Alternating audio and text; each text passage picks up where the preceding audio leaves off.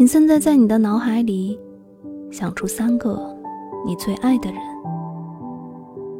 三、二、一，想好了吗？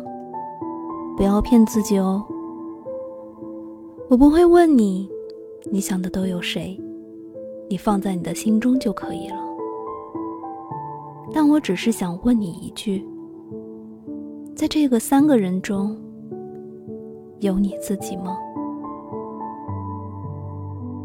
听到这句话，此时此刻，你是一个什么表情？你是一副了然说：“当然有我自己。”还是一脸惊愕的说：“对哦，我居然忘了我自己。”我当初在看到这个问题的时候，下意识的也想了一下，然后跟身边的朋友分享了一下之后，我发现，好像大多数的人都会惊愕一下。我们这个时候才会冷静下来分析，为什么，为什么会出现这样的结果？或许跟我们从小受到的教育有关。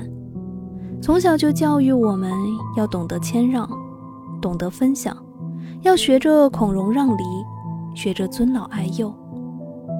这些有错吗？当然没有。但可能久而久之，我们会忽略一个本体，那就是我自己。当我们以自我为中心的去思考问题。就是不懂得谦让了吗？当我们要先顾及自己的感受，就是不懂得照顾他人了吗？当我只是想做让自己开心的事的时候，就是叛逆不懂事吗？都不是，这些从来都不是理由，也不是阻止我们的借口，甚至这两方从来都不是矛盾的。这个世界会有很多我们在意的人，对我们重要的人，让我们顾及和爱的人。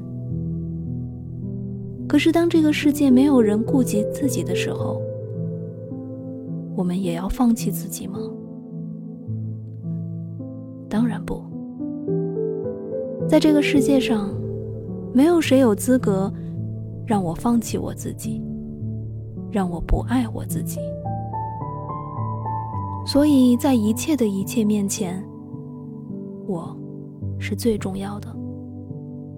因此，请你无论何时，无论何地，都一定要好好的爱自己。